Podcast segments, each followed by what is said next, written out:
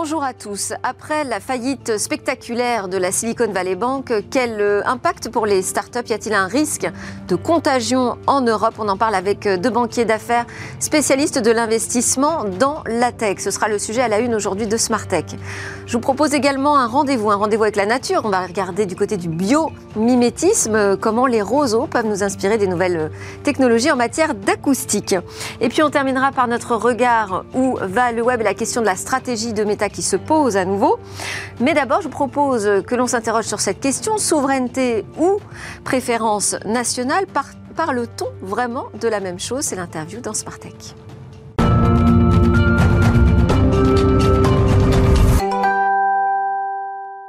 Je vous propose d'accueillir Philippe Rodriguez, associé fondateur d'Avolta, banque d'affaires parmi les principaux conseillers technologiques européens en matière de fusion, acquisition, levée de fonds. Euh, Avolta très actif donc dans le secteur de la tech, créé par des entrepreneurs de la tech. Absolument. Bonjour Philippe. Bonjour Philippe. Vous allez nous aider à décrypter un peu ce qui se passe en ce moment euh, après cette spectaculaire faillite de la Silicon Valley Bank. Quels, quels sont les risques pour euh, l'Europe aujourd'hui et notre écosystème en particulier? Vous serez en compagnie de Stéphane Cléchat qui est euh, à distance avec nous, associé gérant de la Banque d'investissement privé européenne Clécha Co, pour parler de ce sujet du financement des startups. Bonjour également. Mais d'abord, je vous propose, euh, messieurs, que l'on écoute euh, Dagobert Lévy, vice-président Europe Sud de Tanium, à propos de souveraineté versus, j'ai envie de dire, préférence nationale. Bonjour Dagobert. Bonjour Delphine. Alors Tanium, bon, on va juste rappeler, donc c'est une plateforme qui permet d'avoir une vue globale je dirais même total à 100% de son parc informatique afin de pouvoir le l'identifier, mais aussi le sécuriser en temps réel. Vous êtes une entreprise de la cyber américaine. Et là, vous nous publiez une chronique sur, enfin une tribune, euh, sur la question de la souveraineté numérique. C'est un exercice de contorsionniste que vous faites, Dagobert Pas forcément, pas forcément. Je, je pars souvent du principe que on les notions de souveraineté et de préférence nationale se, rejoignent, alors que pas toujours. Et je pense que les éditeurs américains, dans un écosystème global, ont leur place.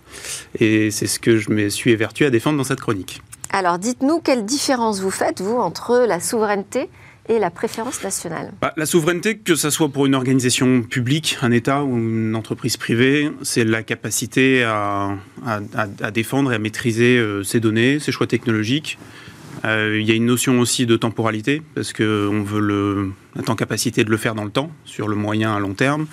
Et puis il y a une question aussi qu'on oublie souvent, qui est s'intégrer dans un écosystème euh, global. C'est plus facile de parler de, souveraineté quand on est en, circuit complètement fermé ou en vase clos et qu'on n'a aucune communication vers l'extérieur, mais à partir du moment où... Donc la préférence nationale est une évidence pour la souveraineté numérique alors, Dagobert bah, la, préférence nationale, c'est plutôt euh, vouloir faire émerger des champions nationaux euh, en leur donnant des marchés, en leur donnant, facilitant l'accès à certains marchés. Et, et on va voir que, je vais prendre deux exemples. Et hum, c'est pas toujours totalement en phase avec les questions de souveraineté. Euh, déjà, parfois, vous n'avez pas le choix. Euh, il y a certaines couches logicielles, par exemple, où quand vous ouvrez euh, votre téléphone ou votre ordinateur, votre poste de travail, bah aujourd'hui, il se pose plus trop la question de savoir quelle va être la couche applicative, euh, le système d'exploitation que vous allez utiliser. On n'a pas le choix parce qu'on ne veut pas aller chercher peut-être des solutions euh, alternatives.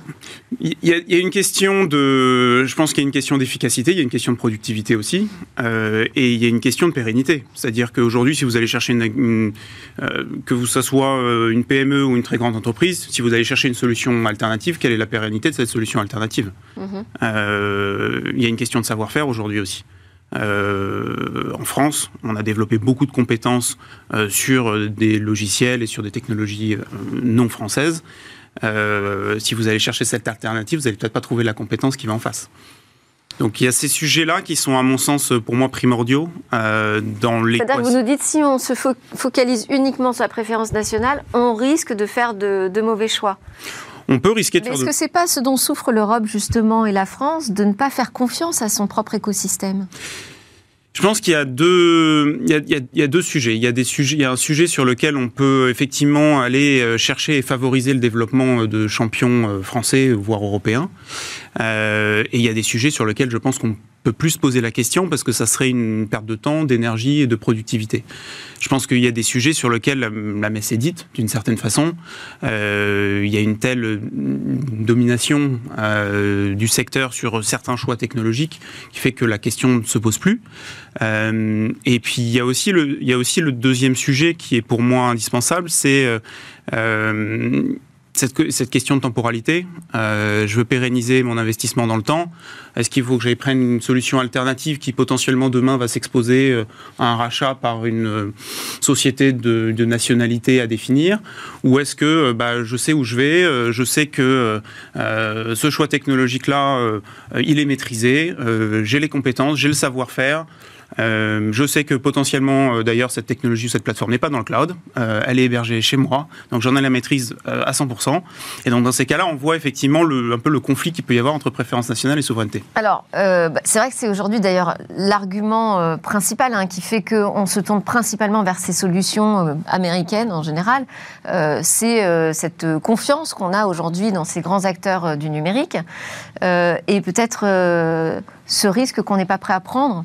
Euh, quand, on, quand on regarde notre écosystème tech européen, qui est quand même plus jeune euh, et d'une dimension euh, différente.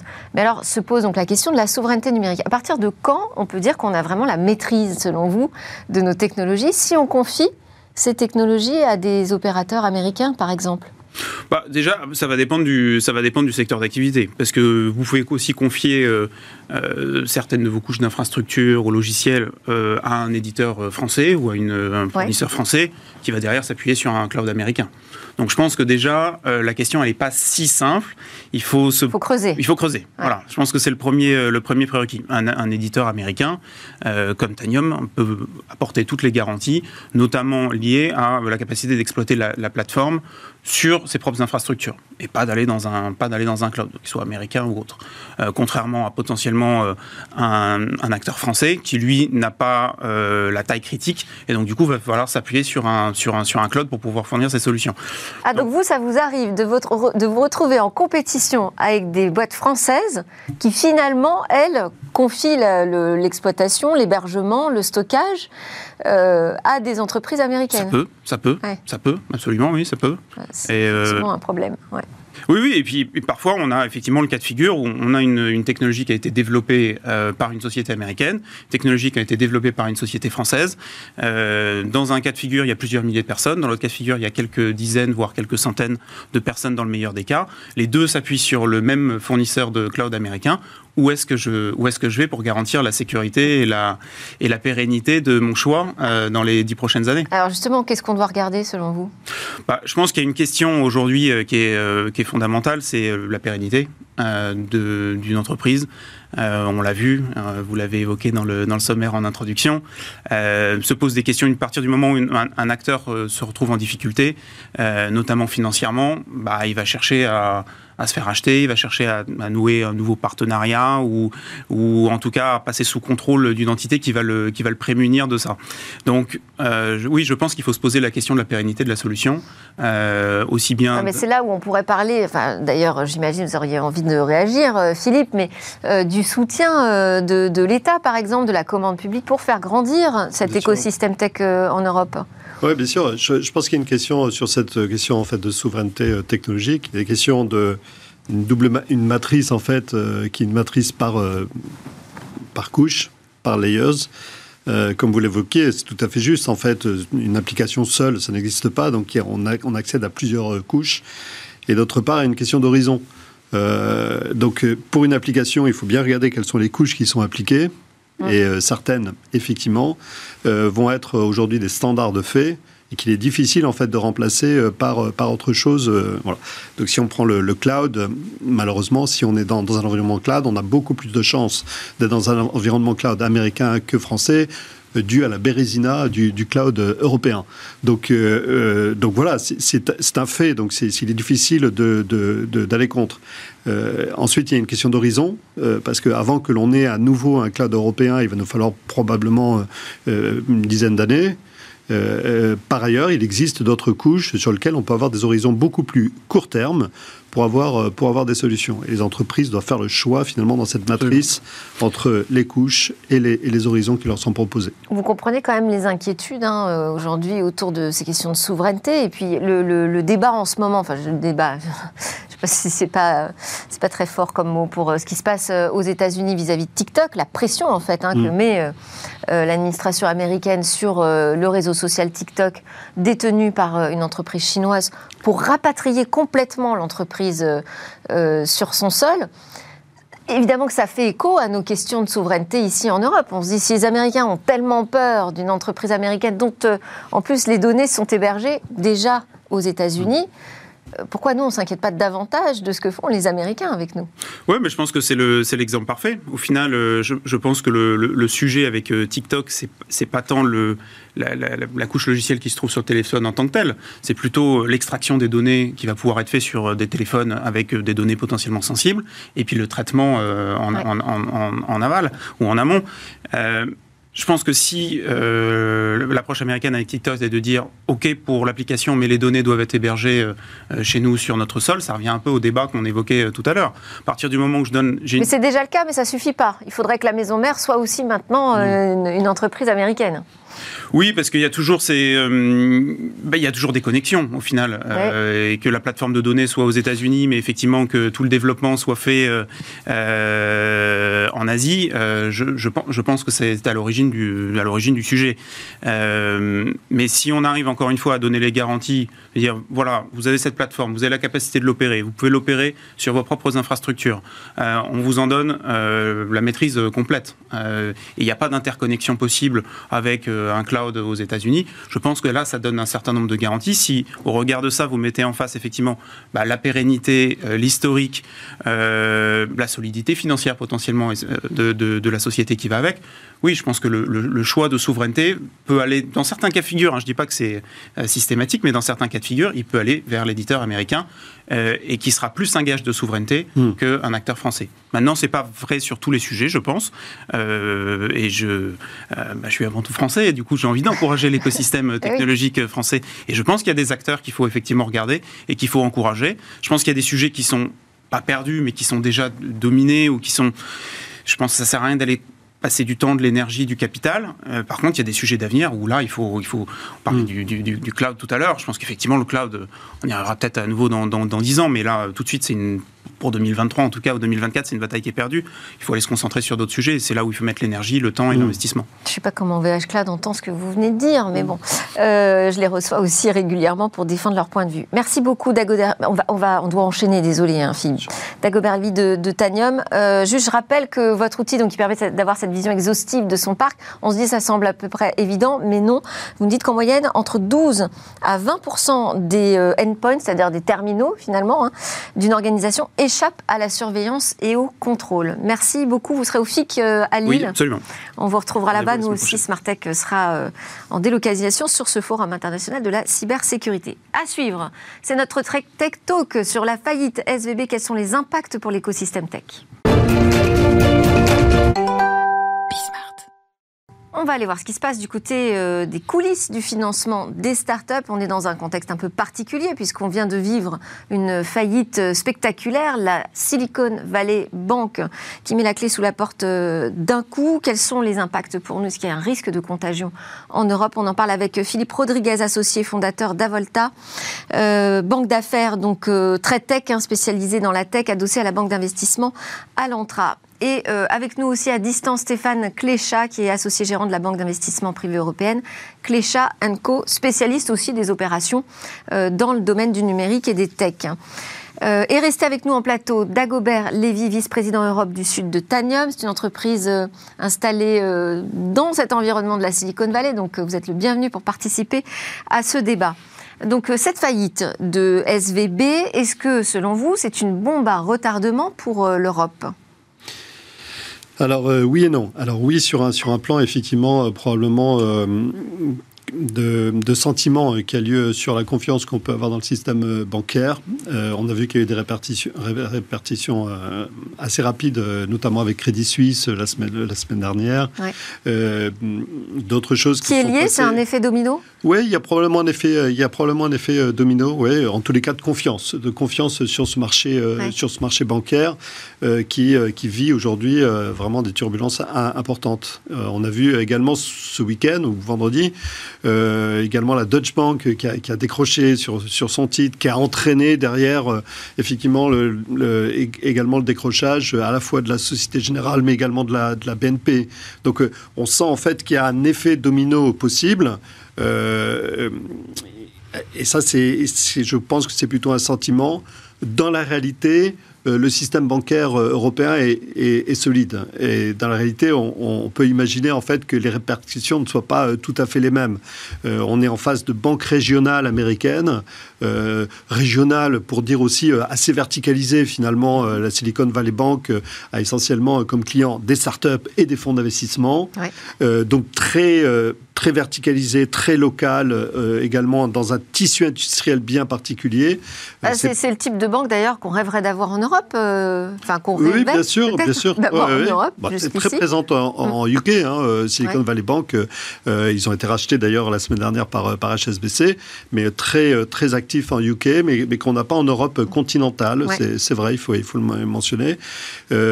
Le, le, régulateur américain a pris la bonne décision assez rapidement, finalement, très rapidement euh, pendant le week-end de, euh, de, de, faire tout ce qu'il fallait pour éviter évidemment euh, une, une possible contagion de, de, du, de l'érosion du système bancaire.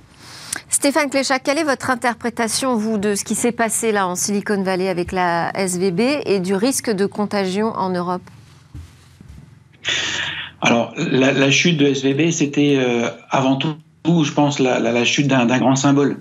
Euh, pour les États-Unis, euh, Silicon Valley, euh, cette banque qui, qui, finançait et qui récoltait les, les, capitaux levés par ces sociétés, de, par ces startups aux États-Unis.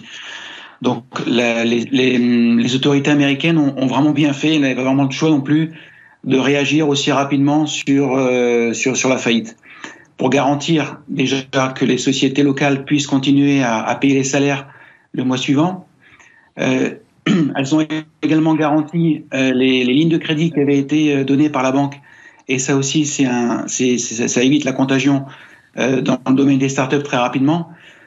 Maintenant, ce qui va se passer, c'est que au-delà des lignes de crédit qui ont été, qui avaient déjà été délibérées, c'est les, les, suivantes qui vont, qui vont faire défaut. Et à moins qu'un système alternatif de financement des sociétés locales, des startups américaines, ne se mette en place très très très très rapidement, euh, il va y avoir nécessairement euh, un petit peu de comment dire de, nettoyage qui va qui va être fait dans, dans les sociétés qui n'avaient pas forcément vocation à, à rester sur pied pendant ces, dans, dans, cette période. Et, Stéphane, justement, Stéphane, quel est, quel est, votre regard aujourd'hui sur la situation, euh, la façon dont les startups aujourd'hui vont chercher de, du financement? Alors, du côté européen, euh, en tout cas pour les opérations qui étaient en cours avant l'annonce de la, la faillite de la SVB, nous, on voit aucun impact aujourd'hui. Euh, il pourrait y en avoir pour les, pour les nouvelles opérations qui vont, démarrer très prochainement. Euh, plus en termes de valorisation, de mon point de vue, qu'en termes de, levée effective. Euh, par contre, du point de vue euh, de l'approche déjà qu'on peut percevoir de la part de certains entrepreneurs technologiques, Aujourd'hui, on voit peut-être un peu plus de disponibilité également aux adossements. Euh, qu'il y a quelques, semaines et quelques mois. Et ça, je pense que c'est très, très, très positif justement pour la construction et le renforcement de l'écosystème euh, numérique européen. Euh, Philippe, euh, en 2022, les startups européennes ont presque doublé leur financement par emprunt. C'est un rapport de GP Bullon qui nous dit ça. Mmh. Changement profond de la manière dont les startups vont collecter des, fonds. Oui, c'est vrai, le, la dette est devenue un, instrument important pour les, pour, les, pour les entreprises de la tech. Alors pourquoi? Principalement euh, parce que jusqu'à présent, on avait des entreprises qui étaient assez peu, qui nécessitaient assez peu de, de, de capex, comme on dit en fait, d'infrastructures. Et, depuis, en fait, que l'on regarde des sujets comme la deep tech, des sujets aussi comme la transition écologique, dont on a parlé dans cette émission récemment, euh, eh bien, on se rend compte que ces entreprises de technologie qui aident à la transition écologique ont de plus en plus besoin également d'infrastructures qui est finançable euh, par de la dette, à travers notamment des, projets, euh, des projets de finance. Est-ce que ça pourrait modifier cette pratique-là, ce qui vient de se passer avec la SVB Non, non, je, je, je, suis assez d'accord avec votre intervenant. Je pense en fait que dans la réalité, il n'y a, pas eu de changement de climat réellement. Le changement de climat a eu lieu plus tôt dans, dans, dans l'année. Il a eu plutôt lieu en novembre, décembre. Euh, mais et, première chose, les fonds d'investissement, que ce soit en dette ou en euh, capital n'ont jamais été aussi remplis. On a atteint un, point le plus haut en fait à la fin de l'année 2022 euh, en Europe. Donc ils n'ont jamais été autant remplis. jamais en fait ces fonds n'ont levé autant d'argent euh, et c'est vrai euh, partout euh, dans le monde. Donc ce qui est plus compliqué, c'est de faire sortir l'argent aujourd'hui de ces fonds vers les entreprises. Donc l'argent est disponible, il faut arriver en fait à le faire rentrer dans les entreprises. Ce qui rend compliqué en fait ce chemin-là, c'est d'une part, vous le mentionniez, effectivement le changement de typologie d'opération, des opérations qui avaient lieu en capital, qui peuvent avoir lieu maintenant en capital ou en dette, et d'autre part, en fait, la convergence sur les prix.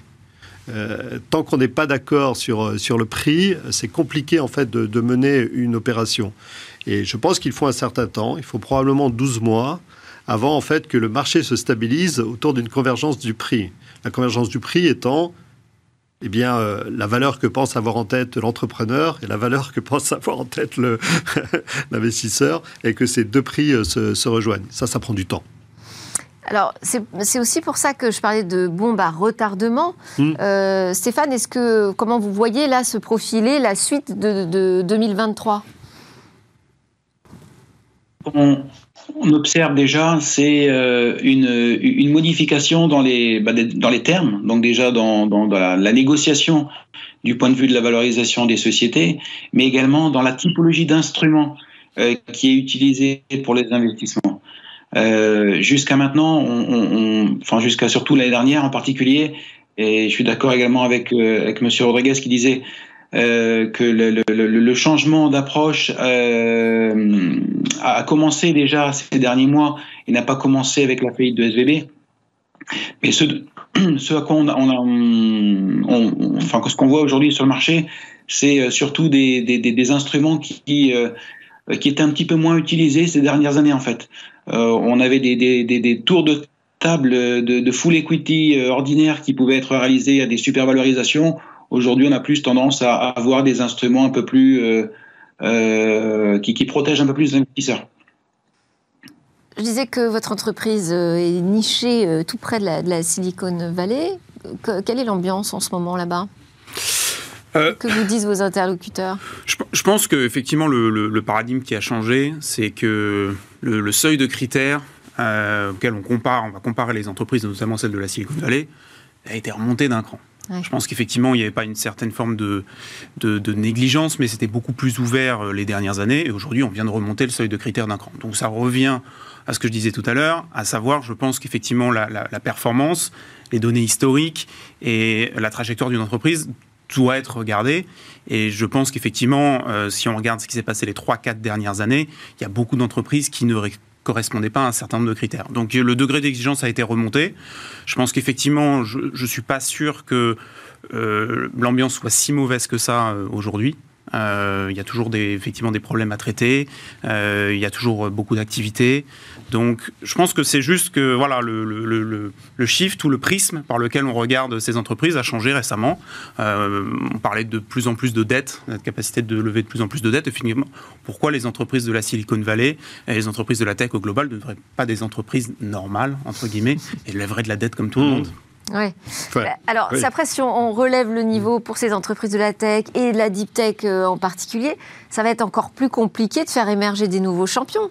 Parce que ça veut dire que les plus jeunes, les plus débutants euh, sont dans une situation encore plus fragile et Alors, pas, vont, forcément, avoir du mal à trouver du soutien euh, Pas forcément. Ce qu'on a analysé, ce qu'on a fait paraître d'ailleurs dans, l'étude que nous faisons paraître tous les trimestres chez, chez Avolta sur, sur la valorisation des entreprises, c'est qu'on a compris que l'année dernière, les investisseurs avaient beaucoup plus investi dans les entreprises en amont donc les plus jeunes entreprises. Ah Ce qui peut paraître paradoxal en fait euh, dans, cette situation, mais la réalité c'est que euh, puisque on traverse en fait une crise de valorisation et on, on traverse quand même une crise financière importante, on imagine en fait que les investisseurs préfèrent investir tôt de façon en quelque sorte enjamber la crise, puisque nous sortirons que dans 6 ou 7 ans.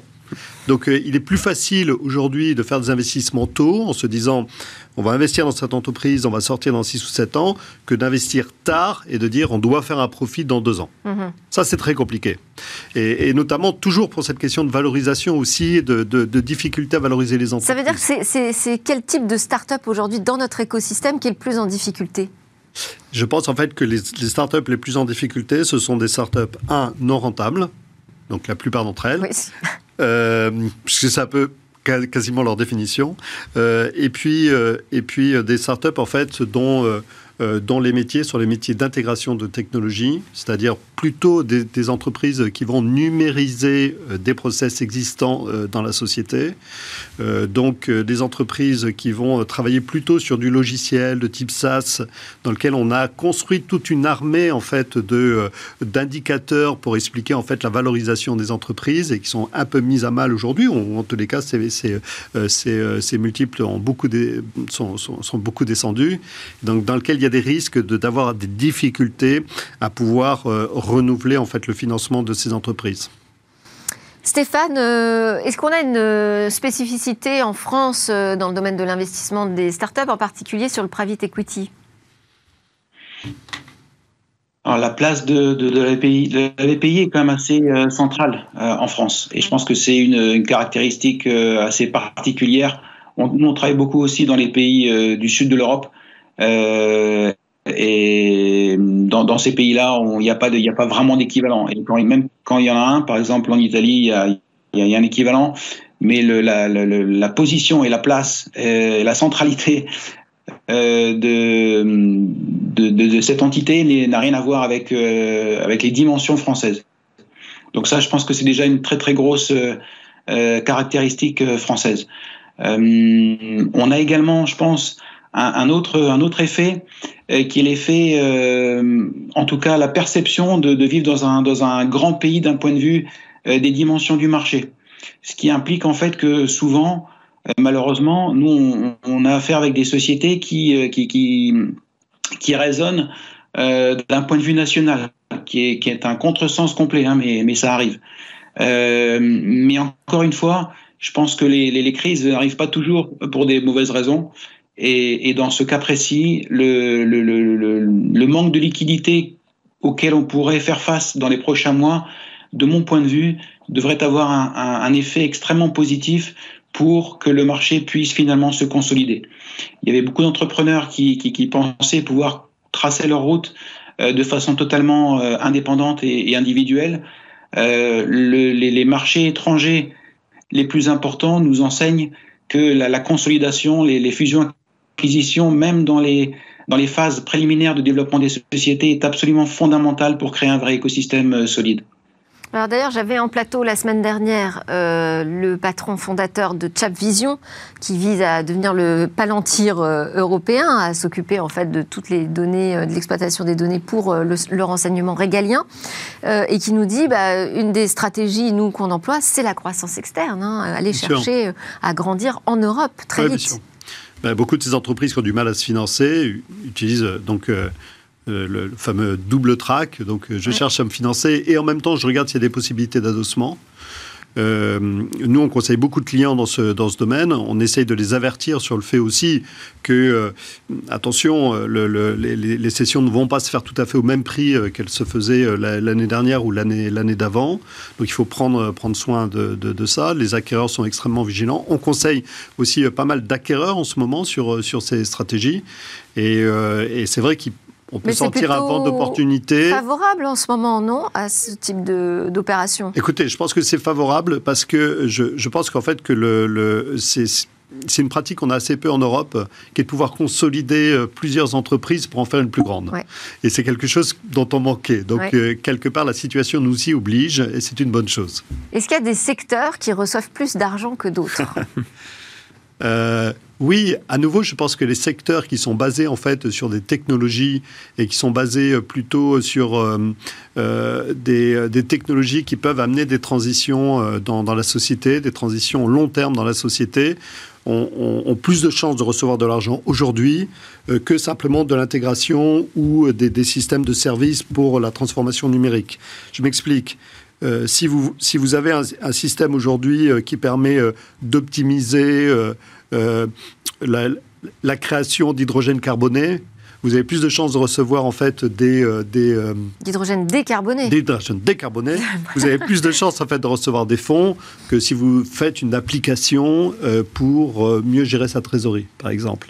Pourquoi? Parce qu'en fait, les, paris qui sont faits par les investisseurs sont des paris plutôt long terme sur des sujets sur lesquels on a un fort impact sur la société. Et, ça, ça, ça, risque de jouer de façon beaucoup plus forte. Donc, deep tech, euh, euh, euh, cyber, bien sûr, des sujets qui sont des sujets de transition écologique, donc tout ce qui est développement durable, à la fois effectivement décarboner la société, mais également renforcer l'économie circulaire, créer de nouveaux, nouvelles productions d'énergie, l'énergie, l'efficacité énergétique. L'ensemble de ces sujets sont extrêmement bien couverts aujourd'hui, à la fois par des fonds qui sont spécialisés, par des fonds généralistes qui s'y mettent, et on sent qu'il y a beaucoup d'opérations qui ont lieu dans ces domaines. Une conclusion, euh, Stéphane, avant de, nous quitter sur euh, l'impact sur le marché? Excusez-moi, j'ai pas entendu. Non, je vous demandais si ça bien un mot de conclusion. Il nous reste quelques secondes. Euh, ben, je vous remercie. en, ce qui nous concerne, on voit encore beaucoup de, dynamisme sur, les, sur les levées. On voit du dynamisme de la part également des, des, investisseurs, avec évidemment une modification sur les valorisations et sur les instruments utilisés. Et encore une fois, euh, notre euh, cheval de bataille, c'est vraiment la consolidation des marchés et, la création de l'écosystème. Merci beaucoup à tous les deux, Stéphane Cléchat de Cléchat Co, Philippe Rodriguez d'Avolta. Merci aussi à Dagobert Lévy d'être resté avec nous pour nous partager votre point de vue. Dagobert Lévy de Tanium. On se retrouve juste après la pause. On part un peu dans la nature, s'inspirer, trouver de nouvelles inspirations auprès des roseaux.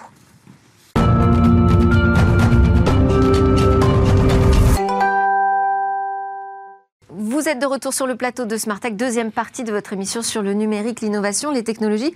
Technologies inspirées par la nature, pourquoi pas C'est le sujet du biomimétisme. On va en parler tout de suite avec Domiti Champetier de RIP. Bonjour. Bonjour. Bienvenue. Vous êtes la responsable des partenariats et lancements de projets de R&D chez Bioxégie, que l'on reçoit régulièrement, Bioxégie, pour nous parler de ce biomimétisme, qui est impatient de découvrir.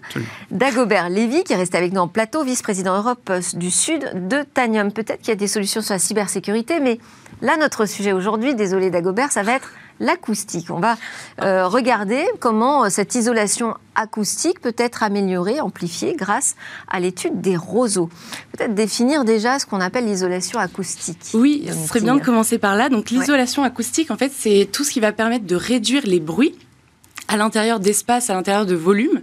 Donc ça peut se faire soit euh, en réduisant, donc en venant filtrer directement les bruits parasites, soit en venant réduire les effets de résonance à l'intérieur des volumes. Donc pour vous donner un peu des exemples de matériaux qu'on connaît tous, qui sont euh, de très bons isolants acoustiques, bah, tout ce qui, enfin, la laine de verre, la laine de verre, les parpaings, les briques, etc., qui sont aujourd'hui euh, majoritairement utilisés. Et on a des enjeux importants autour de cette isolation phonique? Oui, bah, aujourd'hui, c'est primordial déjà pour euh, les conditions de travail, j'ai envie de dire, parce qu'il y a une étude du coup de l'INRS, l'Institut euh, national de la recherche et de la sécurité, qui a montré qu'il y a plus de 25% des personnes qui euh, donc n'apprécient pas les open space, qui le seraient justement, enfin, qui seraient gênées par ces espaces, justement à cause des nuisances sonores. Donc, venir agir directement sur ces nuisances sonores, en fait, c'est quelque chose de primordial déjà pour les conditions de travail. Ensuite, pour... Euh, d'ailleurs, en parlant des, techniques euh, classiques utilisées aujourd'hui, on propose des casques maintenant hein, pour euh, ça. le travail en open space. C'est une solution pour l'isolation acoustique, c'est sûr. Et après, donc, il y a tous les enjeux aussi pour, pour venir réduire le stress en fait dans la vie quotidienne. Donc on est tous, on sait tous que voilà, quand à côté de chez nous va y avoir des travaux ou quand il y a le bruit de nos appareils électroménagers, le train qui passe près de chez nous, etc. C'est quelque chose qui vraiment va venir agir sur notre stress au quotidien. C'est important aussi d'agir là-dessus. Et enfin, et je dirais le plus important, c'est euh, les nuisances sonores en fait de tous les gros appareils, euh, donc comme les avions, les véhicules à moteur, etc. Des fois, qui peuvent émettre des sons qui sont même dangereux pour l'oreille humaine. Et, euh, donc en, ce moment, les, les, réglementations en fait sont de plus en plus strictes à ce niveau pour venir mettre des seuils maximaux pour les décibels donc euh, dans les aéroports, euh, pour euh, les réacteurs d'avions, etc. Donc c'est vraiment un gros enjeu de venir agir là-dessus. Et les réglementaires avec des contraintes qui vont qui vont s'imposer, qui vont s'imposer, qui sont de plus en plus importantes. Et alors, on, donc on, va s'intéresser aux roseaux. Mhm. Pourquoi ça? Pourquoi ça? Et eh ben Justement parce que les roseaux, en fait, de par leur structure particulière, on s'est rendu compte que c'était vraiment des, un, matériel qui pouvait être très absorbant pour, les, pour les sons. Donc je vais vous parler un peu bah, plus particulièrement de leur structure, de pourquoi euh, ils sont de si bons euh, absorbeurs de son. En fait, les roseaux, donc vous savez tous comment c'est, c'est des longs, euh, des, ça peut faire jusque 5 mètres de haut. Et en fait, ce qui est intéressant dans leur structure, c'est que c'est sous forme tubaire. Donc, faut imaginer voilà, des tubes qui sont vides à l'intérieur. Et c'est ce vide, justement, qui va venir, d'une part, isoler thermiquement. Mais ce qui nous intéresse aujourd'hui, c'est ce qui va venir, justement, freiner tous les sons euh, parasites. Euh, et donc en fait, si on imagine un matériau déjà euh, biosourcé qui va venir prendre des roseaux directement dans un espace restreint, les regrouper, en fait, ça va venir vraiment réduire les sons dans, des espaces. Donc pour vous donner un peu une ordre d'idée, il y a une étude qui a été faite en 2015 qui montre justement que les roseaux et donc des matériaux qui seraient faits de roseaux pourrait venir réduire les sons euh, euh, situés notamment entre 50 et 1000 euh, Hertz. Donc pour vous donner un ordre d'idée, nous, quand on parle, par exemple, on parle à 300 Hertz.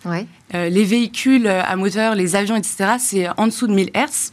Donc des roseaux, finalement, viendraient remplir cette fonction d'isolant acoustique pour, pour ces, pour ces nuisances sonores. Euh, et, d'ailleurs, vous avez parlé des, moteurs d'avion. Mhm. Donc, en particulier, on étudie euh, les qualités du roseau en matière d'isolation mhm. euh, acoustique pour absorber les sons des moteurs d'avion.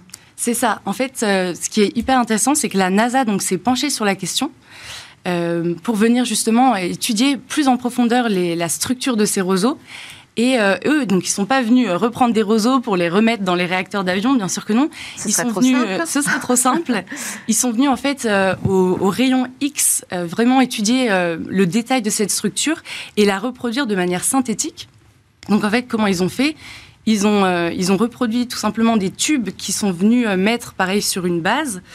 et en fait, la base, ils sont venus la placer donc derrière les réacteurs d'avion pour que le son vienne perpendiculairement et que ça vienne justement euh, freiner les sons parasites.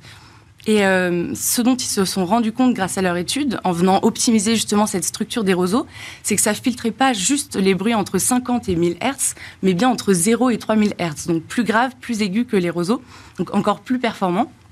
Donc c'est euh, aujourd'hui, bah, c'est quelque chose qui peut être utilisé pour les avions d'une part, mais on peut imaginer une euh, utilisation beaucoup plus large dans divers secteurs, euh, pour l'automobile, pour le bâtiment, pour le BTP, pour les salles de concert ou même euh, les personnes qui jouent un peu de batterie chez eux, etc. Donc c'est quelque chose. C'est-à-dire, pour, on pourrait recouvrir nos murs en fait de ça. ce matériau synthétique. Je sais pas si je me suis bien exprimée, mais c'est vraiment c'est un, matériel qui peut être épais comme ça ou voire plus, et qui va venir reproduire du coup les tubes des roseaux. D'accord. Et donc oui, c'est quelque chose qui peut être adapté, j'ai envie de dire, à beaucoup de Mais il faudrait le, le, disposer comment, en fait? Parce que là, vous avez expliqué, mhm. par exemple, que le, son vient de manière verticale, c'est ça? Euh, Oui, perpendiculaire. perpendiculaire. Pour venir justement reproduire bah, le son qui va euh, se propager euh, à travers d'une barrière de roseau. Et donc, si je suis chez moi et que mhm. j'ai une batterie, par mhm. exemple, il faut que je l'installe où cette, cette isolation? Parce que ça prend un peu, le son prend tout le bah, volume. bah, sur les murs, etc. Après, c'est vrai que dans les bâtiments, aujourd'hui, c'est moins la question, j'ai envie de dire. C'est Pour l'instant, ils ont vraiment fait les études pour euh, euh, les avions ou même pour euh, les cabines passagers, pour le confort usager directement. D'accord. Une question? Dagobert Non, je trouve ça très intéressant, effectivement, et c'est un sujet qu'on voit, on en parle de, de, de, plus en plus. bah, L'acoustique mhm. en général, mais je trouve que le, le, le, corollaire avec le roseau est fascinant. Mhm. Et pour les bruits du train, on pourrait faire quelque chose Ah bah, je pense que de la même manière pour les Comme un mur, en fait, un, mur anti-bruit pour, pour les murs ou même pour le sol, en fait, directement. Et, ah, qui absorberait le, le, le, bruit, c'est ça Le bruit de la machine directement. donc voilà. En fait, ce qui est intéressant, c'est de voir que dans la nature, il y a énormément de structures. Donc là, on a parlé d'isolation acoustique, des roseaux, etc. Mais il y a énormément de structures qui remplissent des fonctions très spécifiques et qu'on peut venir reproduire. Euh, donc euh, aussi pour, euh, pour l'isolation même des radiations solaires, de tout ça. Donc c'est super intéressant. Merci beaucoup Domiti Champetier de RIB de Bioxégie pour cette ouverture sur le biomimétisme. Merci beaucoup. À suivre dans Smartech, dernière séquence de Smartech, c'est notre regard sur où va le web?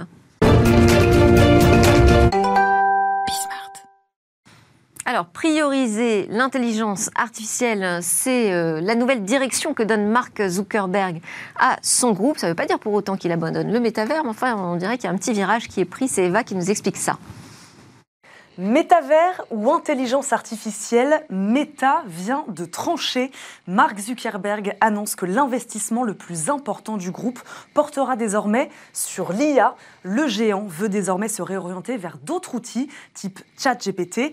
Le PDG était pourtant le porte-flambeau du métavers. Il y avait même investi 25 milliards de dollars, mais il assume aujourd'hui le gouffre financier qu'il représente dans un contexte en plus où le groupe est percuté par l'effondrement de ses revenus euh, publicitaires, par ses démonstrations de réalité virtuelle peu convaincantes aussi. Meta a même annoncé se séparer de dizaines de milliers de salariés. Une situation qui pourrait durer si rien n'est fait pour réorienter euh, la stratégie. C'est aujourd'hui chose faite, donc fini le métavers. Meta reconnaît même qu'il faudra finalement attendre plusieurs années pour approcher une masse critique d'utilisateurs dans le métavers. Il pense en tout cas que prioriser l'IA peut être la clé du succès, mais contre toute attente, l'enterrement du métavers version méta n'est peut-être pas une mauvaise nouvelle pour le métavers lui-même. Les acteurs du secteur disent même qu'aujourd'hui, cela peut donner un nouveau souffle à la technologie. C'est possible, mais c'est... Eh oui, nouvelle stratégie de méta ou simplement euh, une petite communication un peu différente, on va dire, avec euh, ChatGPT qui occupe tous les esprits désormais. Merci beaucoup Dagobert Lévy, vice-président Europe du Sud de Tanium, euh, entreprise de la cybersécurité. Merci à vous. Domitille Champetier de RIB, qui est responsable des partenariats lancement de projets R&D chez Bioxégie, spécialiste du biomimétisme. C'était Smart Tech. Merci à vous de nous suivre tous les jours. Les discussions sur la tech, ça continue dès demain sur Bismart. Smart.